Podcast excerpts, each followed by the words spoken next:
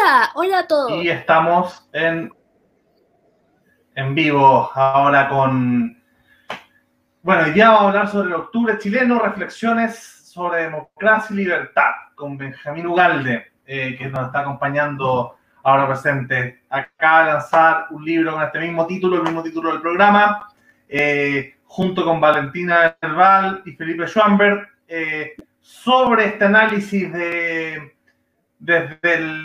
de todo este fenómeno que vivió Chile, que algunos llaman estallido social, eh, otros revolución molecular, otros lo llaman, bueno, hay varios nombres para esta, para esta instancia. y justamente hoy día vamos a tratar de de, entender qué, qué pasó, cuáles son las reflexiones, cuáles son las ideas de un trabajo reflexivo justamente que se empieza a escribir eh, después del 18 de octubre eh, y no, no, no, panfletos previos y establecidos para lanzar eh, y cambiarle la fecha nomás, ¿no? Que, que, algo que se criticó mucho en un momento por, por algunos autores acá hay, hay, un trabajo muy reflexivo de, de varios intelectuales, eh, de varios personajes públicos que están editados por, por Benjamín Valentín y Felipe, eh, que es un trabajo con toda esta nueva editorial de la cual ya hemos hablado en, en, Liberty TV,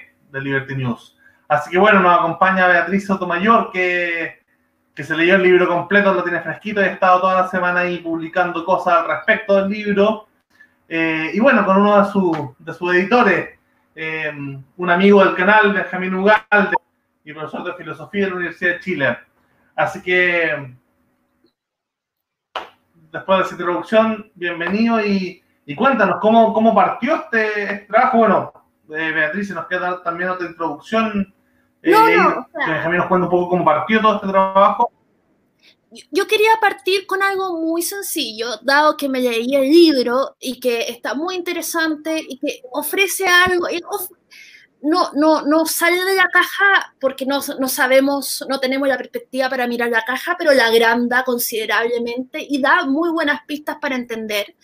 Eh, quería empezar a hablar, preguntándole a Benjamín sobre la editorial, porque me decía que o sea, se vienen cuatro líneas y que está muy interesante. Entonces quería que empezáramos a hablar de este proyecto y de ahí nos, y de ahí nos metemos a la carne del, del libro. No sé qué te parece, Benjamín, si nos cuentas un poquito más de este tremendo esfuerzo que me dicen, me dices que han trabajado, que se han dejado las pestañas. ¿Cómo están? Eh, muy buenas noches. Muchas gracias por la invitación nuevamente aquí a los amigos de Liberty TV. Lucas, Beatriz, muchas gracias por, invitarme para presentar este, este libro. Efectivamente, hace unos meses atrás fundamos una, editorial, Ediciones Democracia y Libertad, que busca plantear nuevas discusiones eh, ampliar un poco el espectro de, las opiniones y de los estudios que se hacen en torno a distintas problemáticas y políticas sociales y públicas. Em, y este, este espacio se pensó como un lugar, ¿no es cierto?, en donde confluyan distintas ideas, distintos planteamientos. Em, partió fundado por eh, Valentina Verbal, Felipe Schwember y yo, se unió posteriormente eh, Francisca Duzayán y Gonzalo Ruiz. Ella es economista y él es eh, abogado. Y formamos esta fundación, esta editorial, Ediciones Democracia y Libertad, eh, con el plan de poder en el largo plazo ir generando este espacio de reflexión, de pensamiento crítico. Em, y la primera publicación es el Octubre Chileno. Este es el primer libro que ya hemos lanzado de manera digital. Como ustedes saben, en medio de esta situación de la pandemia, eh, es muy difícil sacar un libro físico porque eh, las, editoriales, las imprentas están, digamos, a media máquina, pero estamos esperando, ya pronto va a estar el libro físico. Sin embargo, eh, también utilizando y aprovechando las nuevas tecnologías, nos parecía que era bastante razonable lanzar el libro de manera digital y ustedes lo pueden encontrar en, en Amazon, en Kindle eh, y ahí se puede obtener. También hay una, introducción que ustedes pueden leer de manera totalmente eh, gratuita. Ese es el primer proyecto tenemos otros proyectos más de textos que vienen a futuro. La, editorial tiene cuatro colecciones, es decir, vamos a tener cuatro tipos de textos. Una colección es la colección de actualidad, que son este tipo de, textos ensayísticos en donde se tocan temas de actualidad y de políticas públicas. Em, luego tenemos un texto, digamos una colección que es la colección de pensamiento. Esa colección está, ¿no es cierto?, eh, prefigurada como un lugar en donde hayan ensayos de tipo un poco más filosófico o, ¿cierto?, de temas eh, más sustanciales filosóficamente. Eh, esa es la colección pensamiento tipo ensayo, eh, luego tenemos una colección que es la colección historia, en donde también pretendemos recopilar algunos antecedentes, ¿no cierto?, eh, del pensamiento nacional en particular, del pensamiento chileno. Y finalmente tenemos una colección de traducciones en donde vamos a publicar también algunos textos eh, de carácter, algunos de carácter más académico, otros de carácter más, ¿no cierto?, relativo a, la, ciencia política, a la políticas públicas. Y ese texto de traducciones eh, viene un próximo libro, que es una traducción mía del Eudemo de Aristóteles, que es un texto perdido. Es un texto académico que viene como próxima eh, como próximo trabajo en esa colección de traducciones. En la colección actualidad viene un nuevo texto acerca del tema constitucional que lo vamos a estar publicando a fin de año. Eh, ese texto sobre el debate constitucional también va a ser en la colección actualidad, es decir, va a continuar esta colección que inauguramos con, el octubre chileno. Así que es un poco el itinerario que tenemos y vamos a seguir también publicando el próximo año eh, distintos eh, libros, digamos, relativos a estas colecciones que, les mencionaba. Eh, impresionante que traduzcas directo de griego antiguo, o sea, impresionante, es como mirar la piedra roseta. Eh, una cosa que, además me, eh, que ahora entrando a tu texto, me llama la atención cómo tú tratas de calificar las distintas maneras como un análisis intelectual puede perderse en el camino y confundir eh, de manera quizás que pueda ser honesta o deshonesta de llevar agua a mi propio molino. Entonces, y, tú citas mucho a Popper, que eh, citas a Popper como que eh, Popper era un personaje que tenía muchas claridades, que, que lograba explicarte, explicar las cosas y separar la, la, la paja del trigo muy claramente. Eh, me llamó mucho la atención porque yo encontré increíble que tú hablas de un error de pensamiento, de un sociologismo, que me gustaría que me explicaras un poquito que es sociologismo, pero, pero yo quedé fascinada con la explicación de Popper de la teoría de la conspiración. La encontré elegante, clarísima, eh, porque para mí yo nunca había entendido realmente qué se trataba en las teorías de conspiraciones hasta que escuché lo que Popper pensó al respecto y es como tan obvio, tan claro, era eso, ¿cómo no lo vi? Mm. Ahora, después de Sí. Em, bueno, para que, para que los, que nos están viendo entiendan un poco a qué, a qué se refiere esta, esta pregunta, eh, en mi texto, ¿ya? El, libro está compuesto por 11 capítulos, ¿ya? son 11 textos de 11 académicos, ¿no es cierto? Entre ellos Alfredo Jocelyn Holt, eh, el mismo Felipe Schwember, Luis Plasencia, José de la Cruz Garrido, eh, Cristóbal Velolio, ¿ya? Eh, eh, Carlos Newland, Emilio Campo, etcétera. Son, son 11, 11 eh, capítulos. en, mi capítulo en particular está en una sección del libro que se llama La disputa por la interpretación. Porque hay toda, ¿no es cierto?, una discusión respecto de cómo debe entenderse el episodio de octubre. y cómo debe entenderse este proceso que abre esa crisis. Entonces, hay una discusión respecto de cuál es el sentido, ¿no es cierto? Cómo se origina, cuáles son las causas, qué motiva esa, esa situación tan eh, especial, por decirlo de alguna forma, que vivimos desde octubre y que a mi juicio seguimos también de alguna forma viviendo, ¿no? Tal vez de una manera un poco más subterránea, ¿no? Debido a la pandemia, efectivamente, pero es una situación que está ahí latente, ¿no? Entonces, dentro de ese contexto, la disputa por la interpretación hay, me parecía a mí desde el comienzo, eh, si ustedes recuerdan, al comienzo en octubre, noviembre, hubo varias, varios intelectuales que salieron rápidamente con interpretaciones que yo llamo de carácter maximalista. Es decir, con interpretaciones que eran omnicomprensivas. Ellos decían, mire, lo que está pasando es esto. Es decir, como que sabían previamente a qué se debía el problema. Y en general todas esas eh, lecturas tienen que ver más bien con sesgos previos de los eh, de los intelectuales. Es decir, lo que buscan los intelectuales muchas veces es eh, cómo poder mostrar su propio sesgo sobre el fenómeno social. Entonces mi texto tiene mucho que ver con la interpretación sociológica, cuáles son sus límites de las interpretaciones y cuáles son eh, los problemas a los que se ve enfrentada esta interpretación, ¿no? Y cuáles son las falacias más eh, recurrentes. Y tú mencionaste una, y yo hago un análisis bien extenso, pero tú mencionaste una que es la famosa, ¿no es cierto?, teoría de la conspiración.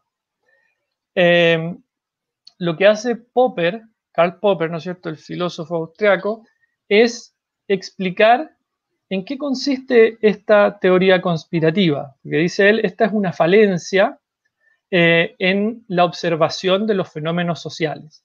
Usualmente cuando eh, quienes buscan interpretar un fenómeno social acuden a ciertas herramientas para poder entenderlo, evidentemente que simplifican el fenómeno o buscan en el fenómeno una reafirmación de sus propios o ideas prefiguradas respecto de eh, la sociedad. Y en particular la teoría conspirativa es de que hay alguien o algunos que controlan la sociedad, que controlan los fenómenos sociales. Es decir, que los fenómenos sociales se producen porque hay algunas personas que están controlando tras bambalinas cómo se desarrollan los fenómenos. Eh, y ahí Popper dice, bueno, el, ejemplo más clásico de esto eh, es la teoría conspirativa de los sabios de Sion, que eh, los nazis desarrollaron para poder justificar las atrocidades que ellos cometieron sobre el pueblo judío. Dado que habían estos sabios que controlaban, digamos, la economía y el mundo, y tenían un plan, un proyecto de dominio de, del mundo. Entonces los nazis dijeron, tenemos que parar esto y bajo esa justificación eh, conspirativa desarrollaron las atrocidades que, todos sabemos cometieron.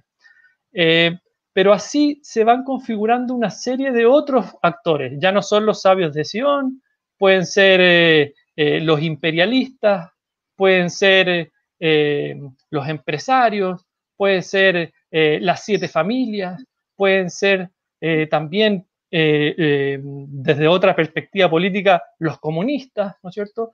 Pero es achacarle a un grupo un poder sobre los fenómenos sociales que claramente no pueden ejercer. Entonces, ese, ese sesgo, ¿no es cierto? Esa falencia en la interpretación de los fenómenos es la que Popper muestra a través de esta, de, digamos, de la explicación de la teoría de la conspiración y de cómo desmontarla para mostrar que efectivamente es falsa, sino que más bien responde a un intento del intelecto por comprender el fenómeno. Es decir, nuestro intelecto es limitado y cuando intentamos comprender un fenómeno que se escapa a nuestra capacidad de comprensión, intentamos simplificarlo y lo entendemos de manera simplificada. Y cuando simplificamos el fenómeno, entonces evidentemente que nos perdemos de eh, el contenido más amplio que efectivamente explica el fenómeno y nos quedamos solamente con el sesgo que nosotros, ¿no es cierto?, queremos reafirmar. Una cosa, esto de, que, eh, de la superstición me hace pensar eh, en echarle la culpa a las brujas, te enfermaste, fueron las brujas, el mal de ojo, ese tipo, ese tipo de pensamiento mágico eh, que también implica eh, buscar un culpable. Porque sucedió esto, la culpa es tuya. Y es tuya porque, idea mágica, me mandaste el mal de ojo. Eso por un lado. Por otro, en tu crítica, digamos, a, a, los presupuestos de, a los sociologismos y a, algunos presupuestos de las ciencias sociales, eh, tú llegas hasta Comte eh, y, hasta San Simón. O sea, tú haces una genealogía para atrás para explicar, para explicar qué es lo que, de, de, dónde viene esta falla. Y es bien de origen. Eh, y porque claramente Comte no, no estaba no, no estaba, digamos, libre Otra cosa, volviendo, quería hacerte una, una recomendación, Benjamín, si tú planeas convertirte en un señor de la guerra, empezar tu propia dictadura, tengo un libro que es Cómo ser un dictador de Frank Dicotter. Es fascinante. Y él eh, tiene esta, y él tiene una, eh, y en ese sentido me recuerda un poco a Popper de que explica cosas que uno no entiende a primera vista o porque son como demasiado grandes y las explica en simple. Y él dice, si uno quiere, eh, eh, si uno quiere eh, saber qué país es una dictadura y cuál no, uno tiene que ir al país y tiene que, que pedirle a, y, tiene que pedirle a alguien de ahí que critique el gobierno.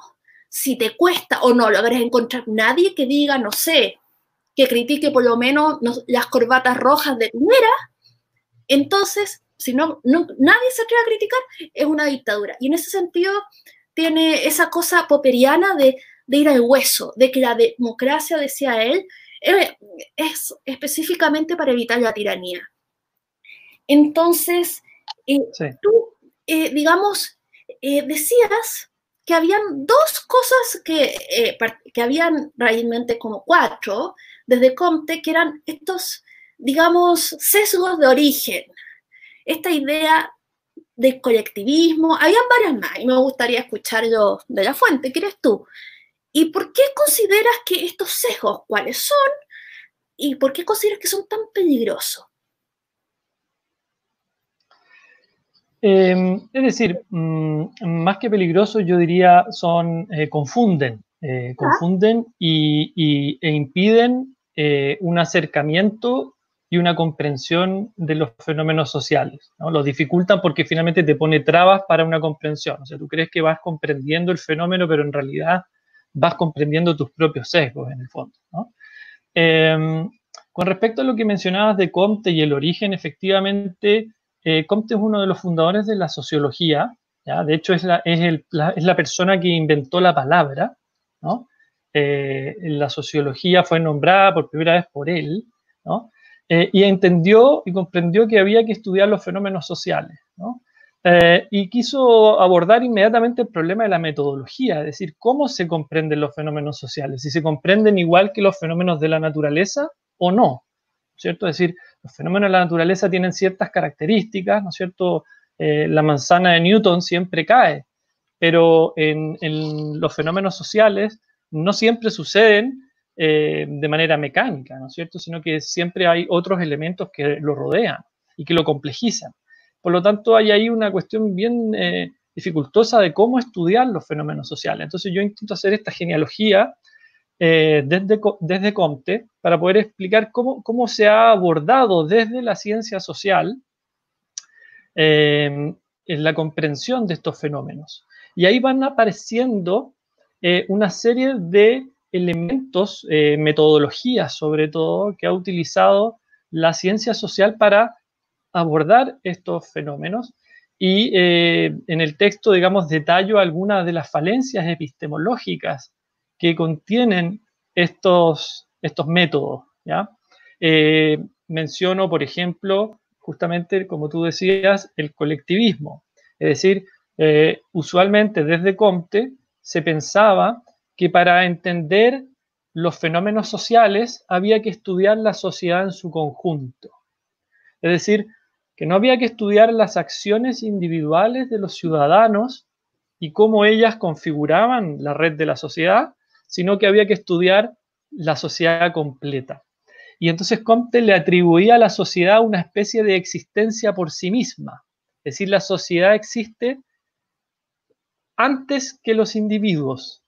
Es una cosa bien especial, pero en su afán de poder entender eh, totalmente, colectivamente la sociedad, pensó que los individuos eran algo secundario.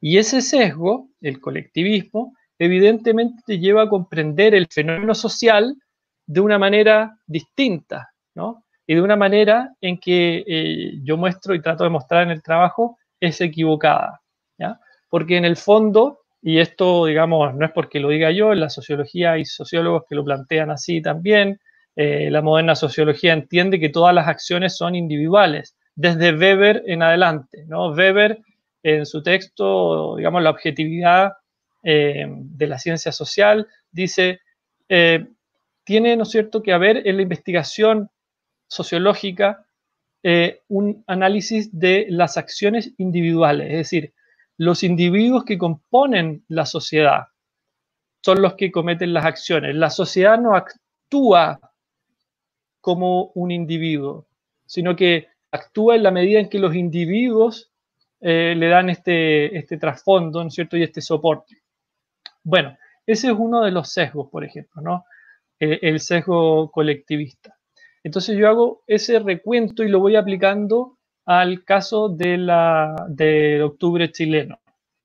Y lo que uno puede ver en gran parte de los análisis sociológicos que se, se han hecho respecto del octubre chileno es justamente un análisis colectivista. Es decir, se habla de la sociedad, se dice, por ejemplo, Chile despertó, es un análisis colectivista, porque se piensa, ¿no es cierto?, que es la sociedad en su conjunto como que la que está padeciendo algo, o sea, le, está padeciendo como una especie de enfermedad, ¿ya? O una especie de despertar, dicen otros, eh, y como que la sociedad es el sujeto de esta, estos acontecimientos. Pero en realidad son los individuos que componen la sociedad los que están eh, desarrollando estas acciones. ¿no? es la sociedad en su conjunto. Entonces, esa perspectiva epistemológica eh, evidentemente que un sesgo, eh, y otro de los sesgos que también analizo allí es el famoso organicismo. ¿Qué se entiende por organicismo? Se entiende justamente que a partir de esta visión colectiva se entiende el colectivo como un órgano, es decir, la sociedad como un órgano. Fíjate tú un concepto que se usa mucho, en, ciencia social. Se habla mucho del tejido social. Probablemente has escuchado esa expresión, ¿no es cierto? El, tejido social es una analogía organicista. ¿Por qué? Porque en realidad el tejido eh, es un concepto que venía en relación a la piel, a la fisiología. ¿no? En el siglo XVIII los, fisiólogos eh, empezaron a investigar, bueno, cómo está constituido el cuerpo humano y se hablaba del tejido de la piel. Entonces se habla también del tejido social. Esa es una analogía organicista. Y la misma frase que mencionaba, el Chile despertó, el despertar, el despertar, los, los organismos despiertan, ¿no? Es decir, una persona despierta, un animal despierta, pero, pero un país eh, entendido orgánicamente, organicistamente, se le atribuye como ciertas características y entonces empiezan los discursos políticos, este es el trasfondo de mi texto, los discursos políticos captan estos sesgos epistemológicos y comienza entonces la disputa de si Chile despertó o no despertó. Y la verdad es que ni lo uno ni lo otro, porque Chile no puede ni despertar ni no despertar, sino que es simplemente una analogía organicista mediante la cual nosotros simplificamos el fenómeno, creemos que lo estamos entendiendo, pero en realidad lo estamos ocultando, lo estamos obscureciendo, porque queda en el fondo subsumido bajo ese sesgo. Eh, y eso es un poco lo que yo trato de mostrar en el texto, cómo estos sesgos van obscureciendo el fenómeno y nos van impidiendo comprender efectivamente lo que ha sucedido. Y al ser Chile una sociedad individualista, eh, tendemos, por supuesto, como toda la gente, porque somos humanos, a mirar el pasto del lado y a pensar, obvio, es más verde. Y resulta que tenemos la idea de que colectivismo, yo vivía en Filipinas, yo lo vi, tal vez, de que colectivismo es esta cosa calentita, donde te miran a los ojos, te abrazan, venga para acá, porque tiene pena. Y no, es un, es un orden jerárquico donde de verdad eh, otros eligen por ti eh, a qué vas a dedicar tu vida y implica eh, multitud de sacrificios. Entonces, yo, digamos, yo tenía una visión más romántica y más calentita del colectivismo y ahora es como, oh, yo llegué de Filipinas más individualista. Imposible, imposible. Pero bueno, porque cuando uno ve las realidades de otros lados, uno contrasta, contrasta el sesgo de esta cosa calentita con la fría realidad pero también eh, cuando uno empieza a pensar en términos de metáforas y ficciones y creerse que son reales, si estamos pensando cosas como, por favor, imagínense la, no sé, el, escudo nacional detrás mío con los animales, por favor, y yo decir el alma de la nación, slash, pueblo, slash, comunidad, llora, sangra de dolor por el bla, bla, bla, bla, bla, estoy claro asumiendo que es, un, que es alguien vivo que es más allá de todo lo que componemos. Ahora un cuerpo vivo, yo con mi cuerpo, yo me corto el pelo, yo me hago tatuajes, yo, yo puedo vender un órgano. Eh, digamos, yo dispongo de mi cuerpo, mm. entonces eh, en vez de ser, si llevamos esta ficción más allá, los individuos ya no son fines en sí mismos, sino son medios para este colectivo, cuerpo este metafísico del pueblo, nación, comunidad. Y entonces, y esto tú, bueno, esto lo pienso yo, pero eso tú también lo dices como un peligro de, este, de estos análisis, de estos sesgos que romantizan y se imaginan eh, eh, que, bueno, tú, es más, tú citas, tú citas a John Stuart Mill haciéndole una crítica feroz a Conte sobre este sesgo, eh, el sesgo organicista y el sesgo colectivista. Eh, no sé si puedes tú extenderte más al respecto. Por supuesto, claro, el tema es bien eh, profundo porque tiene que ver con la condición humana, tiene que ver con nuestras características como seres humanos cuando los seres humanos, ¿no es cierto?, eh, entramos a la vida, entramos de manera eh, individual, ¿no es cierto?, con un cuerpo, con unas ciertas cualidades, pero también formamos parte de una sociedad, una colectividad, una comunidad, una familia, ¿no? Es decir, nos apoyamos entre nosotros. Y, esta, esta, dualidad del ser humano, eh, la filosofía la ha estudiado, digamos, desde hace siglos, milenios. Lo interesante es que el comportamiento y, el reconocimiento de los individuos como personas que eh, tienen derechos, es decir, que son entidades que deben respetarse por sí mismas, independiente de la comunidad en la que ellas crezcan, es una idea que surge con los griegos. Em, los griegos hablan, ¿no es cierto?, de la democracia, inventan la palabra. Y la democracia es un reconocimiento de los individuos. Ya no es la sociedad en su conjunto guiada por un solo jefe, eh, un jefe de una tribu, un jefe, un rey, ¿cierto? el que toma todas las decisiones sociales, sino que los individuos tienen una voz, pueden ejercer, ¿no es cierto?, eh, su participación en la asamblea, en los, atenienses, ¿no tenían la asamblea, la eclesía, así se llamaba, eh, votan, ¿cierto? Pueden expresarse.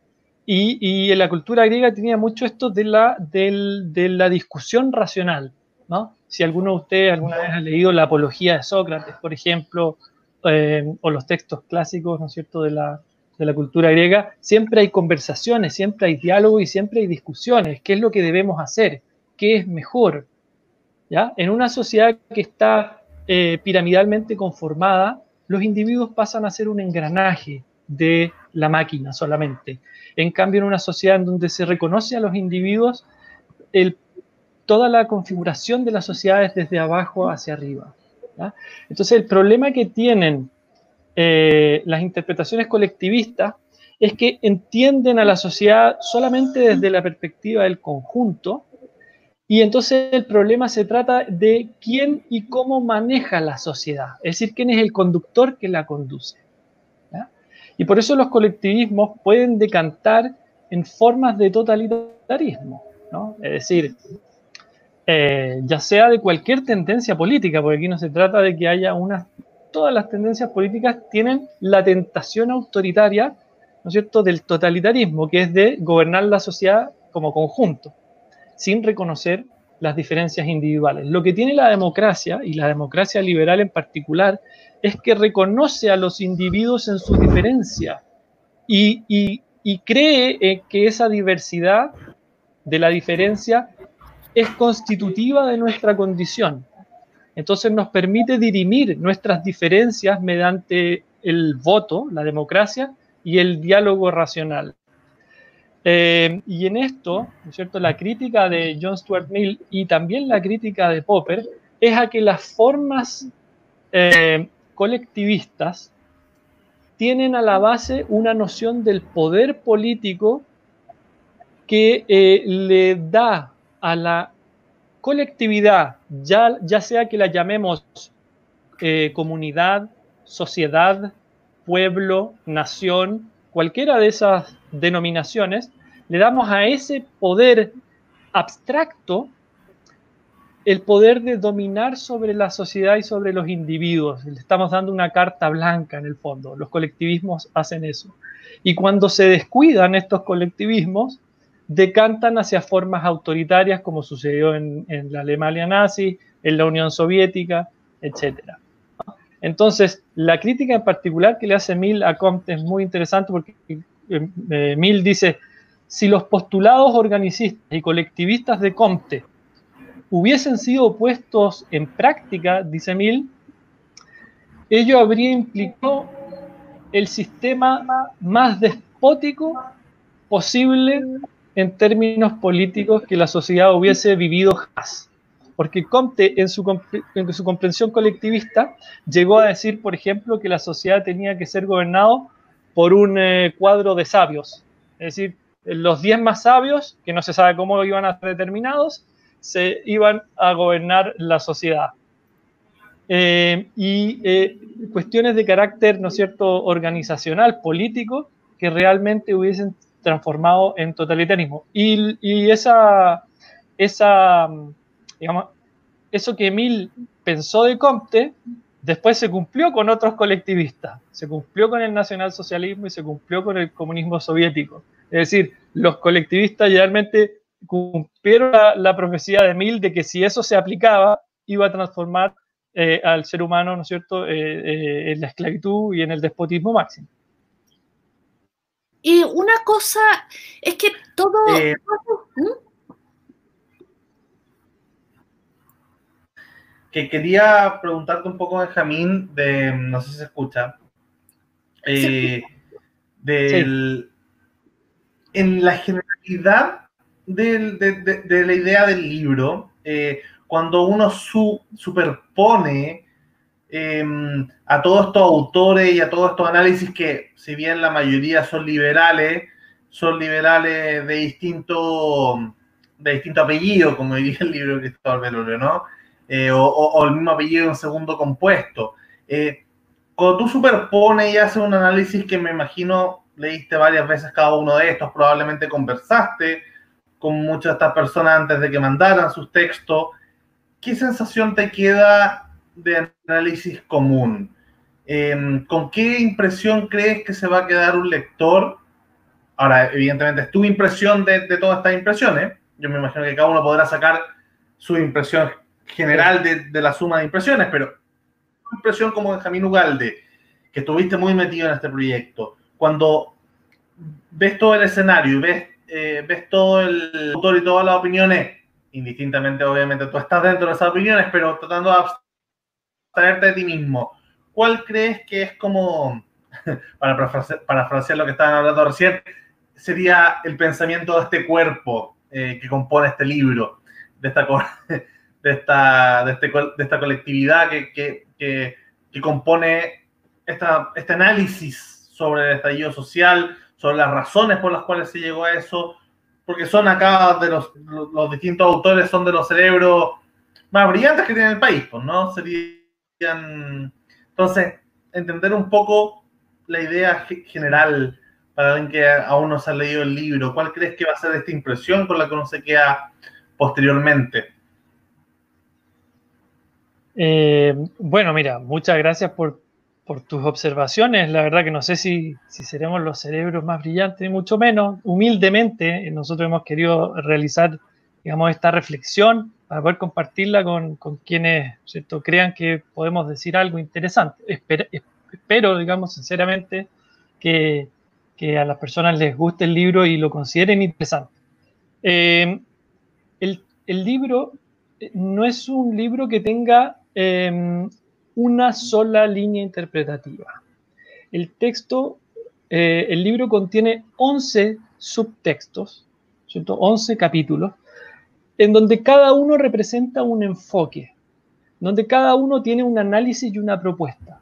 Eso le da una riqueza al libro muy amplia, porque los, libros que habían aparecido hasta el momento sobre el octubre chileno eran normalmente de un autor y un autor que dice una cosa, o un grupo de autores que están, eh, digamos, eh, relacionados por alguna idea general. En nuestro caso, eh, no existe esa noción común, ¿ya? Eh, sino que los 11 textos presentan distintas perspectivas. Pero estas 11, 11 textos, tenemos desde textos que tienen que ver más con la historia, tenemos otros textos que tienen que ver más con una reflexión eh, epistemológico-filosófica, como es el caso del mío, tenemos otros textos que, que tienen más bien un carácter eh, desde la economía, ¿ya? Eh, otros textos que, que analizan eh, las ideologías políticas, ¿ya? como es el caso del texto de Cristóbal Belolio y Daniel Brieva, ¿ya? Eh, y tenemos eh, otros textos que son, digamos, una, un recuento histórico, en, particular el, el, texto, me gustaría mencionarlo, el de Alfredo Jocelyn Holt, al comienzo del libro, es un texto que da cuenta de una manera muy eh, entretenida, con mucha ironía también, con una una mordacidad muy propia del de, profesor Jocelyn Holt eh, respecto de todos los elementos que se confluyeron para, eh, digamos, que históricamente se haya producido este, este fenómeno. ¿no? Entonces yo diría que el lector cuando abre el libro se va a encontrar que efectivamente hay 11 capítulos, que hay 11 grandes títulos que están subdivididos por temas, ¿ya? como les decía, eh, historia, filosofía, también ah, tenemos una parte relativa eh, al derecho, ¿no es cierto?, a la, norma, hay, hay, hay, un, hay, un, paper particular sobre el orden público, ¿ya? Se va a encontrar con que hay un análisis del octubre chileno desde múltiples visiones, ¿ya? Y estas múltiples visiones confluyen en el fondo en lo que nosotros entendemos por la necesidad de eh, mantener, defender y, eh, dar a entender mejor lo que son las ideas de la democracia, el diálogo, la discusión racional. Es decir, yo creo que en general de todos los intelectuales y en particular los que estamos reunidos en este libro entendemos de que el momento que está viviendo Chile que ha vivido desde octubre es un, es un momento crítico para la democracia. Eh, sin eh, juicios de valor, es decir, sin decir una u otra cosa, eh, objetivamente es un momento crítico para la democracia. Eh, ¿Cómo podemos entenderlo? ¿Cómo podemos resolverlo? ¿Cómo, ¿Cómo, nos podemos orientar dentro de ese fenómeno tan crítico que ha sido eh, esta, este estallido desde octubre? Y lo que estos 11 autores intentan entonces es aproximarse a esta, a esta cuestión, sin, eh, discursos grandilocuentes, sin sesgos, ¿no es cierto?, que estén eh, marcando como una sola alternativa, sin una, visión, eh, ni siquiera diría yo, político-ideológica que esté detrás como tratando de, mover un, un, un, carro, llevar las aguas hacia alguna parte, sino que es una reflexión transparente, ¿cierto?, respecto de lo que ha sucedido y cómo podríamos entenderlo. Son propuestas, son ensayos propositivos, no son, no se van a encontrar con interpretaciones maximalistas que les digan, por ejemplo, lo que hemos escuchado mucho en el, en el discurso político, y es lo que pasa es esto.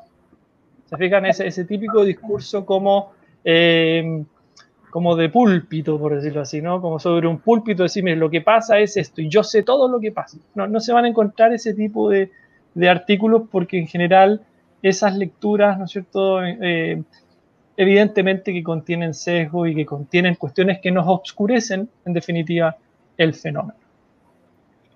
Me gustaría tomar la, la metáfora organicista y decir que, bueno, el libro, entre otras cosas, no solo tiene cerebro, tiene dientes. Eh, quiero hablar de que Felipe Schoenberg hace unas críticas devastadoras, pero digamos, bastante objetiva y Valentina Verbal también, entre los otros autores. Valentina Verbal eh, es, muy crítica acerca de, digamos, cómo se concedieron, eh, cómo se concedió la búsqueda de significado casi inmediatamente. Y, y, fue tan automático que, que mirando para atrás uno se da cuenta que, oye, no tuvo por qué ser pensado como se pensó.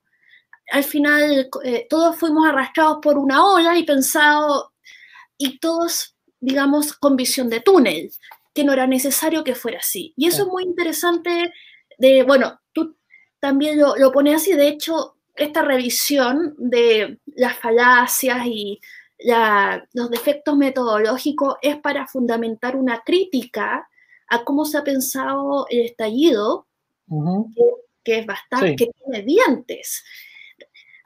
Eh, no garras, pero es diente. Eh, ¿puedo, citar, ¿Puedo citar algo, uno de... Eh, sí, claro. Yo te diría, un poquito antes de que hagas esa cita, el, texto, digamos en general, todos los escritos, ¿ya? los que tú mencionabas, los de Valentina Herbal, el mío, tienen mucho de pensamiento crítico, es decir, nosotros hacemos toda una crítica respecto de las distintas posiciones como más eh, conocidas en general, ¿no?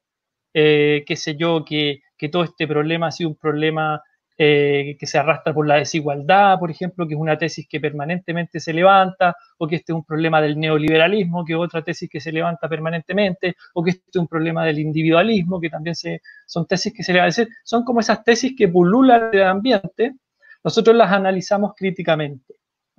Entonces, eh, creo que el, lector se va a encontrar en el texto un análisis bastante crítico de cómo ha sido hasta el momento entendido eh, el octubre chileno. Efectivamente tiene ese carácter de pensamiento crítico el libro. Bueno, eh, acá vamos a partir con las críticas. primera vez que agarro lápiz y papel en meses ya uno no camina, ya uno no escribe, ahora todo es digital y desde la casa. ¿Ya? Sobre Alberto Mayol y Hugo Herrera. Sería muy extenso analizar aquí todas las deficiencias metodológicas y epistemológicas presentes en sus textos. Eh, y precisamente, o sea, y tú ahí empiezas a, a cortar y a decir colectivismo, organicismo y cómo y, también la profecía autocumplida. entonces, haces una corte forense de, de, pensamiento de ellos que es bien, bien interesante y muy minucioso. Sí, se, van a encontrar en el libro con, eh, con, referencias a, digamos, a muchos autores, a muchos intelectuales chilenos que, que han intentado explicar el fenómeno que lo han hecho muchos de ellos desde las interpretaciones que yo mencionaba hace un rato como interpretaciones maximalistas, es decir, esas que intentan abarcarlo todo, como entender el fenómeno como una sola unidad, ¿no? Sin, eh, sin ver las múltiples causalidades que confluyen en el fenómeno social. Fenómenos sociales nunca son monocausales, ¿no? nunca son causados por una sola cosa, sino que hay una serie de elementos que confluyen en la configuración del fenómeno social. Y por lo general lo que hemos visto es que eh, muchos autores, como los que tú mencionas y otros, tienen eh, interpretaciones maximalistas en donde son uno o dos elementos los que constituyen todo el problema y todo el fenómeno social. Y eso, eh, bueno, en, mi texto en particular, eh, yo lo considero críticamente e intento mostrar por qué esas lecturas son, son equivocadas, ¿no? Entonces, efectivamente, el lector, quien se acerque al libro, va a encontrar una serie de críticas a las posiciones que se han planteado hasta el momento. Muchos de ellos, recuerden ustedes que escribieron esos textos incluso en el mismo octubre o noviembre, es decir, los, autores que tú mencionabas publicaron eh, casi ahí mismo, ¿no? Entonces había como una, había ya una comprensión previa del fenómeno que estaba aconteciendo. Muchos, muchos de nosotros pensamos hay que tomar un poco más de distancia para poder entender el fenómeno, ¿ya? Eh, entonces eso también te dice algo, ¿no? Hay, hay, muchos intelectuales que están siempre buscando empujar, por decirlo así, su agenda también, ¿no? Entonces están como apurados sacando libros eh, en un momento en que todavía se estaba desarrollando el asunto. Nosotros tomamos más distancia e intentamos explicar el fenómeno, eh, digamos, eh, decantándolo un poco mejor. Entonces, efectivamente, se van a encontrar varias críticas a, a esas lecturas apresuradas o maximalistas. Bueno, el libro ofrece mucho eh, para, para, todo tipo de gente. Uno no, digamos, eh, precisamente esa es la riqueza, porque uno no, si uno abre un libro de Carlos Peña o de Alberto Mayor, uno sabe a lo que va, pero con ustedes no. Y eso es realmente enriquecedor y, lo disfruté mucho. Ahora me, me gustaría, ah, hay otro autor que es de que es Mansui, al cual eh, Valentina Verbal, tú, Schwamber, eh, lo critican precisamente por el sesgo de colectivismo, esta imagen, eh, tú lo dices, pero digamos, no, de que Alberto Mayol habla, ah, creo que tú decías, Alberto Mayor habla de este colectivo, de esta colectivo organicista que es el pueblo, Hugo Herrera habla de la nación, y resulta, y Mansui habla de la comunidad. Y todos estos son, son órganos romantizados en los cuales, eh, que digamos, erodan eh, eh, definitivamente las bases del individualismo y de la democracia liberal, porque la democracia liberal, como tú dices, y como evidente, se basa en, en los individuos, un individuo, un voto, libertades para hacer tu proyecto de vida, no un engranaje en el alma gloriosa de la nación, la comunidad, la sociedad. sociedad. Mayor hablaba de la sociedad. Entonces, tú llamabas la atención a, digamos, a, esos encuentros entre veredas distintas y a los peligros, digamos, de, esa visión que, bueno, yo ya... Mm. Sí, eh, yo creo que Em, en, términos generales, el problema de fondo es el problema de cómo se constituye la, comunidad o la nación.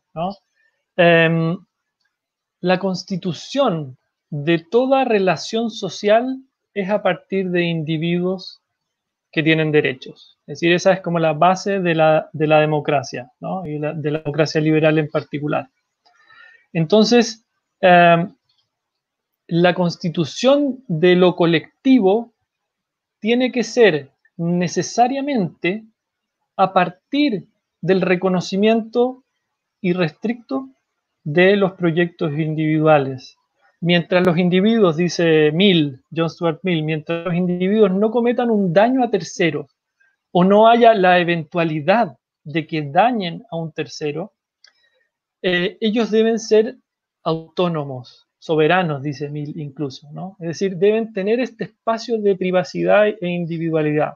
El problema de las visiones colectivistas es que olvidan esa posición eh, originaria que tienen cada una de las personas dentro de la, democracia liberal. Y entonces eh, em, supeditan los elementos individuales a la satisfacción de un canon colectivo.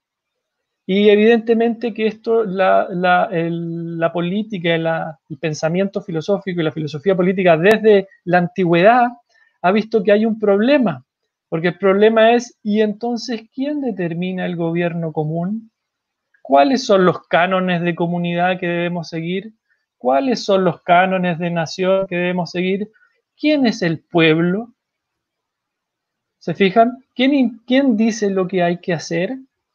es evidente que eh, la única forma de dirimir eso de manera racional y mediante eh, el pensamiento y el diálogo es a través de la democracia representativa. Eso lo descubrieron los griegos hace mucho tiempo y eh, se reconfiguró en tiempos modernos, ¿no es cierto?, a partir sobre todo del parlamentarismo, del constitucionalismo, ¿no es cierto?, y de toda la idea de que los seres humanos tenemos ciertos derechos, dignidad, a la base, digamos, ¿no? Y que entonces la sociedad, la comunidad o el pensamiento que podamos, eh, en el que podamos confluir como sociedad, debe ser a partir de eh, estos individuos, ¿no es cierto?, respetando sus derechos, ¿no? Eh, y respetando sus libertades, su vida, etcétera, ¿no? Es decir, esos son los, ese es el piso mínimo. Entonces, el problema de los discursos colectivistas es que comienzan a entrar en conflicto con esta posición de la democracia liberal. Y entonces para hegemonizar el, discurso político, eh, comienzan a elaborar una serie de teorías respecto, muchas de ellas que tienen que ver con este aspecto conspirativo del que hablábamos al comienzo, de que, de que en realidad la sociedad está gobernada por otros que no vemos. Entonces no sirve incluso esto pensaban los totalitaristas, ¿no es cierto? No sirve la democracia liberal, dicen. Y, em, lo, decía el partido nazi, lo decía el Partido Comunista Soviético, ¿no es cierto? Eh, no sirve la democracia porque la democracia es el caos, es la disolución. Necesitamos que una sola persona diga lo que hay que hacer y que nos dirija, ¿no? Esa es la idea del nacionalsocialismo, ¿no? Eh, pero también del comunismo. Necesitamos un partido que diga lo que hay que hacer, ¿no? un partido que determine todo lo que la sociedad debe ser. ¿ya? Entonces, ese conflicto del colectivismo con la democracia liberal es lo que yo trato de mostrar en el texto y trato de mostrar también que esos análisis que, que apelan a estas entidades superiores deben considerar siempre como matriz de esto la democracia, porque si no, el problema es que si se descuidan, fácilmente pueden, ¿no es cierto?, de alguna manera eh, sucumbir, por decirlo así, a la tentación autoritaria. Porque efectivamente, si yo digo, fíjense ustedes, si yo digo, mira, Chile despertó y lo que hay que hacer es esto, eh, estamos a un paso del autoritarismo, ¿no? Porque ¿quién dice, ¿quién dice qué es lo que Chile quiere que se haga? si no es posible dirimirlo de manera democrática y mediante el diálogo racional. ¿Se fijan? Entonces, ahí hay un salto bien complicado, bien, eh, digamos, peligroso en el análisis colectivista, que es que si se descuida eh, fácilmente, ¿no es cierto?, ese análisis puede defender la soberanía eh, absoluta de un grupo que dirija la sociedad. Esa es en el fondo el gran, la gran tragedia del siglo XX, tiene que ver con eso. Eh, con los totalitarismos. ¿no? El mundo, de alguna forma, eh, vivió esa experiencia. Eh, y hay algo en el ambiente que está mermando la, a la democracia liberal. en la pandemia, de alguna forma, también ustedes han visto cómo los, gobiernos han sido, también han tenido un espacio para ejercer medidas de mayor autoritarismo, ¿no? Entonces hay algo ahí que está causando un, problema eh, a, la democracia entendida de esta manera, ¿no? y que la tentación de resolver todos los problemas imponiendo una solución eh, está siempre a la vuelta de la esquina. O sea, la democracia en ese sentido es frágil, ¿no? Y, siempre está esa, esa tentación de que yo sí sé lo que, lo que hay que hacer y entonces yo sí sé cómo hay que resolverlo.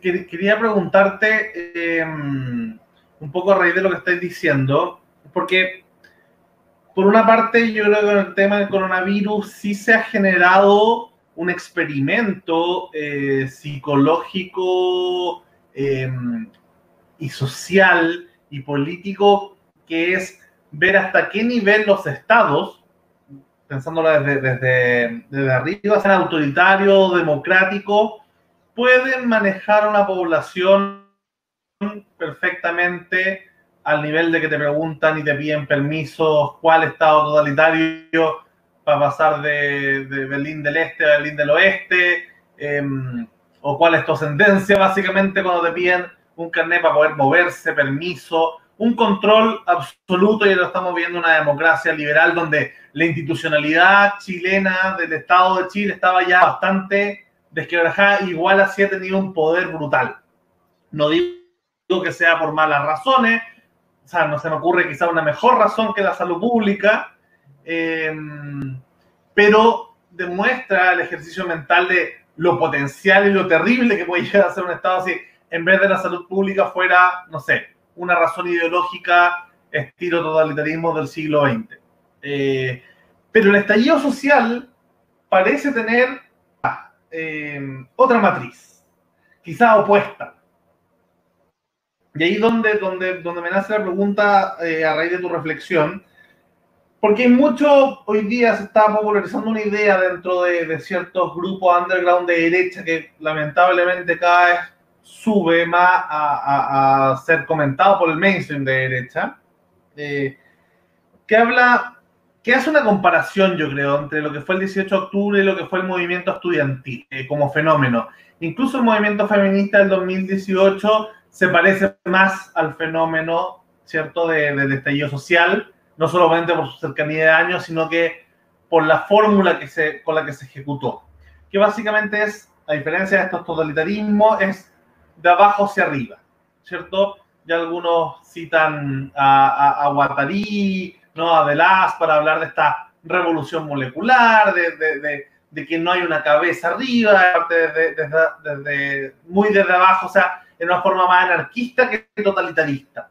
Entonces, preguntarte si es que tienes, una, tienes alguna reflexión, algún análisis con respecto a eso, a cómo, a esta diferencia que puede haber, porque, porque claramente la gente que salió a marchar, este millón y medio de personas que salió a la calle, eh, estos primeros grupos organizados, al menos de lo que se ha podido probar científicamente a través de, de la justicia, no fue una cosa mandatada desde, arriba hacia abajo, sino que justamente aprovechado por tipos eh, que, que, se O sea, la misma partido de oposición se fueron al principio muy asustados con el inicio del 18 de octubre, eh, luego empezaron a, a, meter sus críticas, de hecho cambiaron absolutamente la agenda, hemos discutido que yo soy a prueba, tu rechazo, pero más allá de eso, ese tema no estaba dentro de las prioridades del estallido social, o sea, estallido social originario eh, que criticaba más quizás el modelo, quizás una crítica hacia las élites generalizada, porque esta,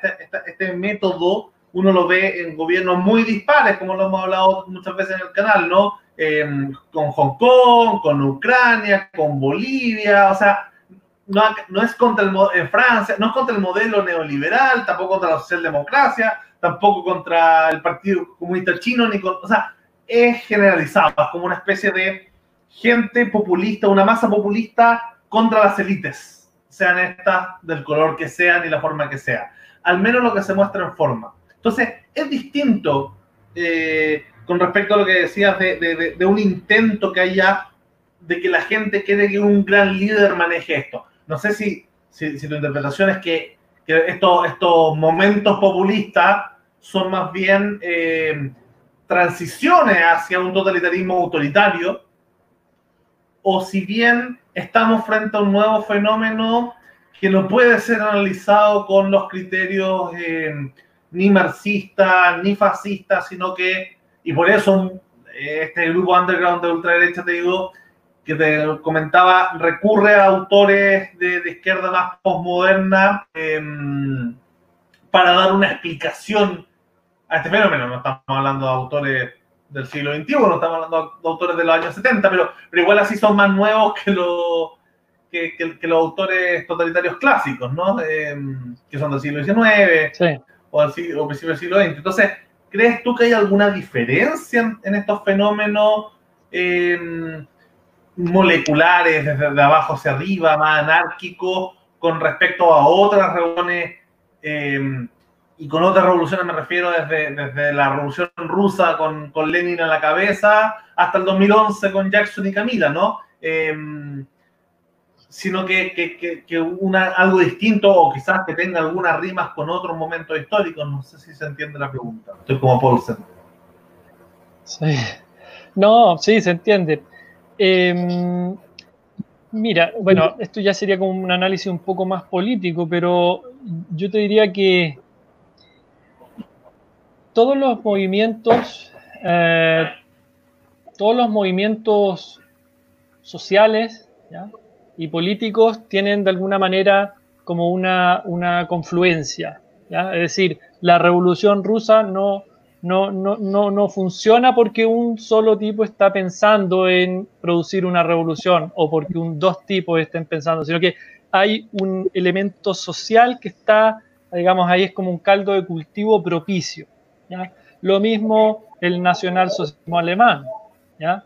Entonces, eh, la pregunta es cómo Chile va a encaminar, es decir, cómo nuestra política va a lograr encauzar esta, este estallido, ¿no? Este estallido que a mi juicio es inorgánico y espontáneo y que tiene que ver con un alza en el pasaje del metro y un alza estatal, ojo, o sea, es el Estado el que le sube el precio al técnicamente, ¿no es cierto?, eh, algo muy similar al, alza técnica de los chalecos amarillos en Francia. ¿Se acuerdan? Le subieron la benzina por una alza técnica que estaba justificada por el impuesto verde y se desata el, caos también. Entonces, en Chile eh, eh, también sucede que hay una alza técnica, que el Estado sube el precio de algo y la gente espontáneamente descarga su enojo. Y en Francia también hubo mucha, mucha violencia. Entonces yo diría que eh, esto los economistas muchas veces lo llaman como eh, las protestas por el alza de, eh, de, los costos de la vida, dicen ellos. ¿no? Esa es como una forma de entender el asunto.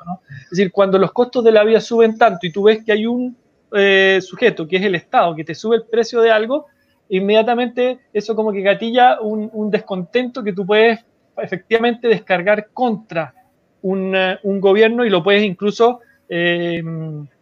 digamos, eh, representar en una persona, ¿cierto? Entonces yo creo que tiene que ver mucho con eso. Ahora el tema es cómo se encausa eso. A mí lo que me preocupa es que la política no, le ha dado cauce.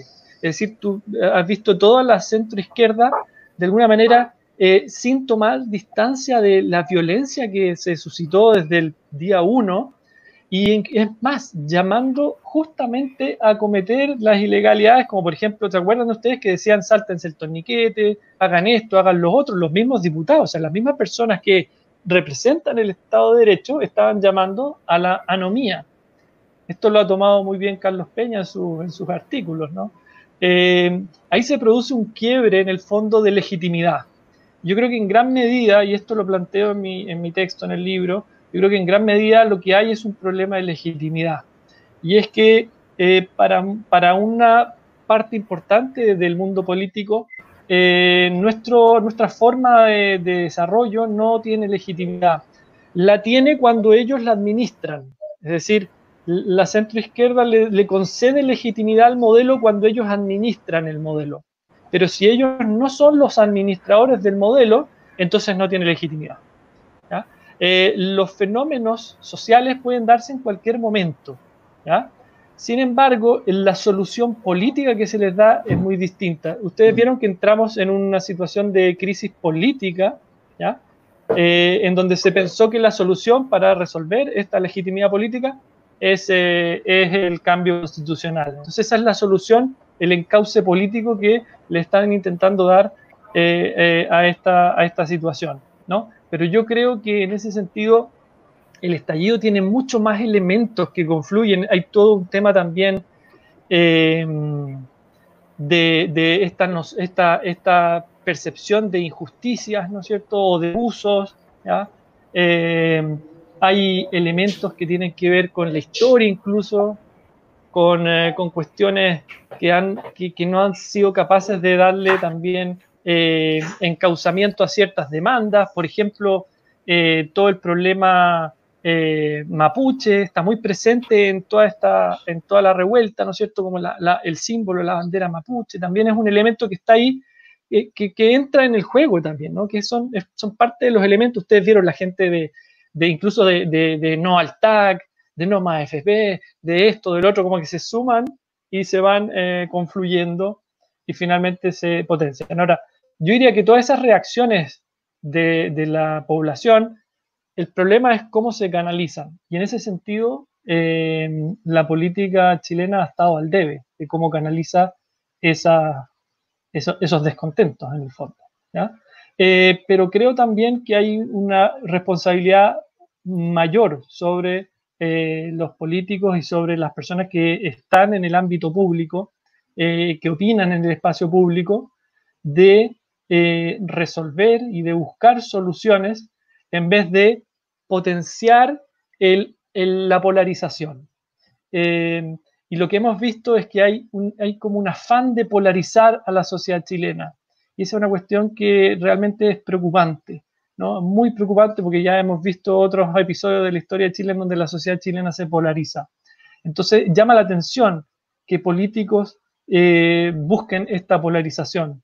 Y llama la atención porque eso demuestra que en el fondo nuestra democracia eh, ellos no la comprenden realmente, ¿no? No comprenden realmente eh, lo, importante que es que se, le dé soporte a esta, a esta, democracia que es siempre frágil, ¿no? Como lo he dicho hace un momento. Entonces, eso es lo que llama la atención. Y a eso es a lo que uno llama, eso es lo que yo entiendo, por ejemplo, por populismo. Eso es lo que yo entiendo por formas de, de, de hacer política que, que, no ven más allá de, eh, sus propios eh, sesgos cognitivos y sesgos políticos, ¿no? Eh, y, que, que, parecen darle lo mismo el entendimiento democrático y el diálogo a, fin de y a costa de imponer sus ideas. Y eso, en definitiva, es, a, mí, a mi juicio, es, el, es la semilla, en definitiva, del, autoritarismo y de las formas totalitarias. Bueno, yo eh, hablo de mi experiencia vivida eh, porque viví en Filipinas, entonces tengo una visión de colectivismo que es muy, muy negativa. Una cosa que, que, me llama la atención que las sociedades colectivistas, el espacio público es particularmente débil, porque el espacio público es entre individuos que dialogamos y que queremos tal y cuales cosas. Pero otra cosa que, yo quería compartir un recuerdo, porque para mí fue como, eh, y, este es un recuerdo bastante banal, podría compartir otro, pero ¿para qué traumatizar a nadie?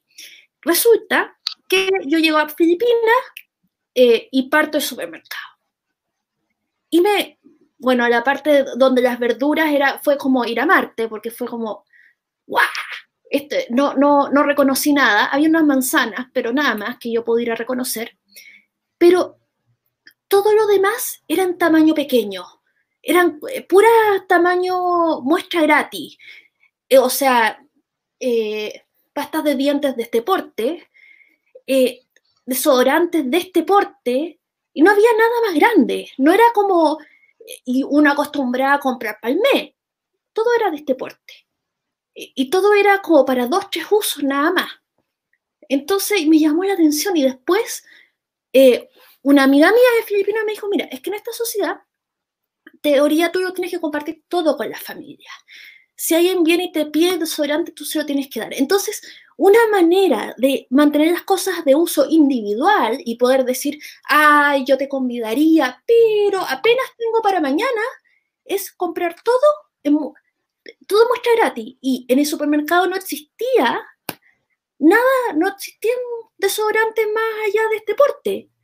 Y era por eso, porque así no estabas obligado a compartir. Entonces es como el mercado buscando espacios, eh, digamos, eh, para airear, digamos, estas sociedades. Y fue muy interesante. Una, una sociedad en el fondo que basa su, su convivencia en la lógica colectivista termina siendo eh, más egoísta que una sociedad que funda sus relaciones sobre la base de los derechos de los individuos, ¿no? Eh, porque en definitiva, eh, claro, en una sociedad colectiva de esa manera, uno, cada cual, digamos, está eh, aferrado a su, a su propia supervivencia, sobre todo si eh, las circunstancias económicas eh, son adversas, ¿no? Y eso, ¿para qué dar ejemplos en, en nuestro continente? Pero probablemente todos, a todos se les viene a la mente, por ejemplo, Cuba, ¿no? Es una sociedad que es totalmente colectivista, pero en definitiva está sujeta a una, a una precariedad y a una necesidad permanente, ¿no? Eh, y finalmente eso eh, puede, digamos, de alguna manera incentivar mayormente el individualismo y el egoísmo en una sociedad, en cambio, en donde todos estamos interconectados, porque estamos en relaciones también sociales, como por ejemplo todo lo que es el comercio, hay una cooperación entre los individuos. Y de hecho, probablemente ustedes lo han escuchado, pero eh, no, hay, no hay forma de impedir mejor una guerra que teniendo comercio, por ejemplo, entre los países. Es decir, cuando los países tienen comercio, cuando las personas se conectan a través de sus eh, interacciones sociales eh, libres, finalmente se logra la cooperación y se logra el que todos nos damos cuenta de que estamos, digamos, interactuando y relacionándonos libremente con el resto, ¿no? Entonces, efectivamente, es muy interesante tu, tu vivencia, porque eso muestra que en definitiva hay una paradoja eh, en la sociedad colectivista, que finalmente es más precaria y, puede ser, terminar siendo más egoísta que una sociedad abierta, plural, en donde los individuos se relacionan libremente. Definitivamente. Eh,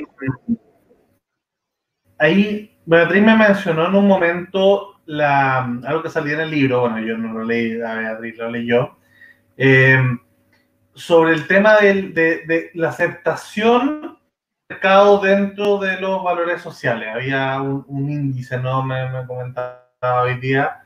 Eh, ¿Cuál sería un poco la, la, la, lógica de que Chile no estuviera, estuviera al mismo nivel que Argentina en esta aceptación? Significa que los valores del, liberalismo o del capitalismo eh, se metieron poco en, la, en, la, en, el, en, el, imaginario chileno. Podría explicar que apenas hubo un resquebrajamiento o apenas hay resquebrajamiento, salta esta idea antiliberal, antimercado eh, constantemente por nuestra estructura simbólica, social de, o nuestra cercanía o nuestra aceptación de, los valores del liberalismo libre mercado, porque el CEP muchas veces publicó columnas em, al respecto de que de cuáles eran los valores de los y cuáles eran los valores sobre todo de la, del mundo más millennials. Eh, la Universidad Católica también sacó estudios al respecto. En general uno podía leer antes del 18 de octubre al menos que había una tendencia del chileno hacia el liberalismo. Eh, y claro, hay estudios interesantes. El otro día estuvimos viendo y, tratando, ahondando sobre los distintos estudios que habían al respecto de cómo Chile eh, estaba en un país más bien constante de los años 70 y luego, eh, a pesar de que la última actualización del mismo estudio, Chile siguió más bien colectivista para lo capitalista que éramos, si uno ve el, el, ¿no? el, el ranking de, de, libertad económica, Chile tenía, no era tan liberal eh, en sus valores como lo era en, su, en, en, la libertad económica que teníamos formalmente. Ahora, eh, hay un profesor de Adolfo Ibáñez que había estado metido en un estudio que se hizo en, ahí lo podemos poner el link después, eh, que, que, se había hecho en, en, una universidad de Inglaterra que mostraba que Chile estaba entre los países más individualistas del mundo en sus valores. Entonces hay datos eh, divergentes con respecto a esto. ¿Qué tan está en nuestro ADN la idea de, mm, de aceptación de los valores liberales, de la aceptación de las ideas de, que sustentan eh, la, el, el, libre comercio? ¿Se entiende, no? O sea, Chile sí, sí, realmente, más allá de nuestra institucionalidad que nos tiene amarrado, somos, somos más liberales o no, en el sentido más, más, que tiene que ver con el libre mercado. Sí, efectivamente, uno de los capítulos eh, que está escrito por dos economistas argentinos, Carlos Newland y Emilio Campo. Eh, el título es La crisis chilena de 2019 desde la perspectiva argentina. Ellos dos, estos dos economistas, hacen un estudio y un recuento respecto de la relación entre las ideas y los valores que, digamos, sobresalen en una sociedad y sus instituciones sociales. Es decir, cuál es la relación entre las instituciones que tenemos, el grado de desarrollo institucional y la forma de esas instituciones, que es normalmente lo que miden los índices de libertades económicas ¿cierto? en el mundo, pero al mismo tiempo la percepción de la población respecto de estas instituciones, y la percepción de la población en relación a eh, los valores, ¿no es cierto?, que estarían detrás, ¿no es cierto?, de estas ideas de libertad, etcétera. Y lo que muestra eh, Newland y Ocampo, eh, y agregan un par de gráficos, hay datos, ¿no es cierto?, empíricos, es que nuestra valoración, o sea, la valoración promedio que tenemos de las libertades económicas es relativamente baja en Chile. Es decir, en general no tenemos una valoración muy distinta respecto de las libertades en general y de la libertad económica en particular a la que tienen otros países de eh, Latinoamérica. Eh, y estamos muy lejos, por ejemplo, qué sé yo, de, Nueva Zelanda, eh, Inglaterra, Estados Unidos, qué sé yo, etcétera, ¿no? nosotros estamos más o menos similar en el contexto sudamericano. eso significa que los valores, por ejemplo, que tienen los chilenos en relación a las libertades y a las libertades económicas no es muy distinto del que tienen los argentinos, del que tienen eh, los peruanos, del que tienen los colombianos. Estamos en, un, digamos, bastante cercanos en eso. Entonces, lo que plantean allí eh, Newland y Ocampo es que hay, una, hay como una especie de, desfase entre la institucionalidad nuestra, que eh, efectivamente tiene muchos elementos liberales, ¿ya? dicho así en grosso modo, eh, que tiene que ver con libertades individuales y con libertades económicas, pero que las creencias que están en general en la población eh, están más bajas que esas instituciones. Entonces esas instituciones también gozan de poca, de poca legitimidad, ¿se fijan? Porque las personas las perciben como que no son... Y ahí, ¿por qué pasa eso? Bueno, hay una serie de factores que, es bien difícil de, de poder descifrar, pero eh, está todo el tema de los discursos políticos, está como la, vida política es también eh, polarizada, eh, cómo no se ha podido llegar a soluciones o, reformas que de alguna manera rompan estas, estas, estas como posiciones más polarizadas, ¿no es cierto? en el caso de Chile, nosotros tuvimos 20 años de, bastante tranquilidad durante la concertación en términos políticos, porque había una eh, legitimidad, es decir, los políticos de alguna manera, si bien habían sectores minoritarios que siempre pensaban que había que eh, dar vuelta al sistema, mm, eh, la mayoría, el grueso de la clase política entendía de que había que hacer reformas y cambios paulatinos, mejoras, ¿no es cierto? El modelo reformista es el modelo liberal, que había que hacer reformas y cambios, pero de manera progresiva, y de esa manera ir legitimando ¿no es cierto?, esta, esta forma que, que, va tomando la sociedad. Sin embargo, eh, el mundo político, cuando se producen los cambios de coaliciones gobernantes, se produce una crisis en el fondo de ese sector político y se le quita la legitimidad al, al, al sistema legal y político, es decir, ya, ya no es suficiente, ya las cosas que se hicieron no bastan, ya eh, no hay legitimidad de este sistema legal. Y finalmente a pesar de que Lagos, ¿no es cierto?, firmó la constitución del 2005 e intentó darle legitimidad para su sector político, finalmente su sector político lo desechó. Desechó esa legitimidad y entonces ahora se quiere buscar una nueva legitimidad. El problema, ¿no es cierto?, es que eh, claramente hay allí una falencia de nuestro sistema político en donde no ha podido canalizar estos asuntos y probablemente, y aquí no hay, no hay responsables de, una, de un solo sector, todos los sectores políticos en el fondo, eh, ya sea por intransigencia de no hacer ningún cambio o ya sea porque se, se piden todos los cambios de una manera eh, abrupta, finalmente no se han logrado configurar las reformas que vayan canalizando la legitimidad también eh, en la población. Entonces hay varios artículos que hablan de eso en el libro acerca de la legitimidad en, distintas esferas, digamos, políticas, sociales, económicas, etc. Este ranking fue justamente, bueno, está liderado por Estados Unidos, le sigue Nueva Zelanda, Juan, Canadá. Acá vienen como casos curiosos Noruega, Noruega y Suecia, que son generalmente citados por, por generalmente por, por el sector más socialdemócrata de, del Frente Amplio como su ideal a seguir. Pero bueno, le sigue Gran Bretaña, Australia, Hong Kong, en el top 10. Y de los primeros que están en el, en el, en el top de Latinoamérica, está Ecuador número 15, está Perú número 21, está México número 25, está China número 26, casi de los últimos junto con Argentina el número 72-73. De hecho, Chile menos que Argentina. Eh, el último es Rusia, que tuvo, bueno, tuvo la, Unión Soviética tantos años. Entonces, parece un, es un dato curioso para los que los quieran ver.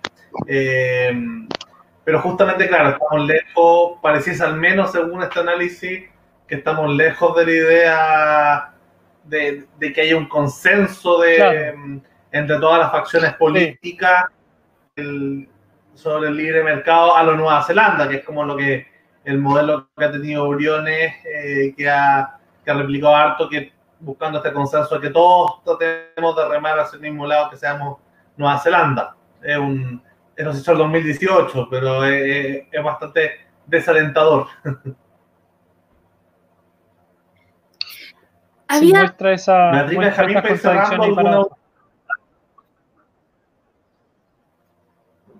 cerrando alguna última pregunta, Beatriz. Eh, no, que estaba pensando que no fue Popper quien se fue a vivir a Nueva Zelanda huyendo de, eh, huyendo de la tiranía nazi, que decía que Nueva Zelanda era el país más aburrido, bonito y ordenado del mundo. Eh, de eso me estaba acordando. En todo caso, yo Nueva Zelanda la conozco, la, pasé un día que tenía que, que fue un cambio de avión pero eh, es un país realmente extraordinariamente, eh, extraordinariamente ordenado. O sea, y también, eh, y también y que, de que podemos aprender mucho en términos comunicacionales. pucha que son buenos en eso. la, la, última, digamos, e, esta, eh, esta campaña promoviendo la educación sexual, no sé si lo vieron, pero dos estrellas porno eh, neozelandesas tocan el timbre en pelota a la casa de una señora y dicen, mire, es que queremos que usted hable con su hijo de sexualidad porque él nos ve en porno, pero no entiende lo que ve y, no, y, no, y probablemente no se ha enterado lo que es el consentimiento. Así que, mire, ¿por qué no habla con él y le explica para ver que, se, que entienda de que realmente va la sexualidad humana, todo esto a la mamá y detrás aparece cabro chico como que se encuentra, todo esto es comercial, eh, eh, y es sensacional. Realmente podemos, no sé si podemos aprenderlo todo de ellos, pero comunicacionalmente, ya, doy la palabra, me callé. No, no, yo, yo diría que Y esto como para ir terminando, como decía Lucas, es que en el fondo em, una sociedad que reconoce las libertades individuales también reconoce y reafirma la democracia y la responsabilidad también individual.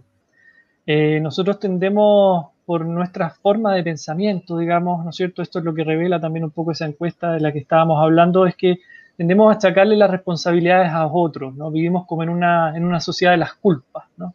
¿Quién tiene la culpa? ¿Quién es el culpable de nuestras circunstancias? Eh, una sociedad de la, culpabilidad, por decirlo así. En cambio, ¿no es cierto? Eh, hay otra dimensión que es la dimensión de la responsabilidad y creo que eh, algo que podríamos, ¿no es cierto?, plantearnos como sociedad es, es educar a, la juventud, a los niños y a los jóvenes en esa responsabilidad individual. Es decir, tú eres libre, pero al mismo tiempo eso te hace responsable y te hace responsable frente a los demás de tus actos, de tus acciones. Eh, y en ese sentido creo que nos falta mucho como sociedad y como sociedad chilena de eh, reafirmar la importancia de las libertades, por una parte, en todos los ámbitos de la vida, mientras no dañemos a un tercero, ¿ya? Como dice Mill, eh, libertad en todos los ámbitos de la vida y porque esa libertad es la que va acompañada en definitiva de la responsabilidad. Y creo que ese, ese mensaje, eso es lo último que yo planteo en mi trabajo, en el fondo, es, es, es eh, lo que va a poder de alguna manera darle un sustento a nuestra democracia eh, de manera más sólida y poder reconfigurar una sociedad que se funde, ¿no es cierto?, en la libertad y la responsabilidad de todos. Lucas, ¿quieres contar? Con esa palabra. ¿Quieres contar lo que se viene en la semana antes de cerrar esto? Porque realmente se nos viene una semana muy interesante porque no hemos terminado de hablar de, filosofía esta semana. De, hecho, es más, te invito a vernos porque mañana se viene, o sea, el lado más excéntrico de la filosofía se viene mañana. Cuéntanos, Lucas. Sí, tenemos, tenemos una semana bien copada. Bueno, tenemos mañana eh, un debate que vamos a tener junto con Sol Mazal y Francisco Albanese, discutiendo un poco sobre esta que hemos subido a la, página libertynews.cl sobre estos filósofos vivos que están dialogando sobre geopolítica, simbolismo, filosofía, eh, que es Alexander Dugin y Nick Land, em, que son bastante oscuros y vamos a tratar de desentrañar, desentrañarlos para, para ver qué dicen, ya que se está poniendo de moda ahora que, gran parte de cierto sector político está tan a casi y de, de, inspirar las ideas que, que, hoy día quieren a la izquierda. Bueno, estos autores justamente hablan de esos temas eh, y ver un poco en qué está la filosofía viva. Eh, así que mañana más que invitado a eso. Y el viernes vamos a tener, a, como lo anunciamos también ayer, a Beatriz, Isadora y, y Carla hablando con el diputado Jaime Belolio. Ahí nos puedes contar antes de cerrar un poquito de qué va a tratar. Y el próximo miércoles vamos a tratar de, continuar con todo este. Y el próximo miércoles tener a, Felipe Schoenberg eh, para lo mismo. A ver si, si la Vale Verbal, que dijo ayer que era seguidor de nuestro canal, se nos suma en algunos de estos capítulos también para ir comentando y teniendo la visión de, de todos los autores de este, de este interesante libro.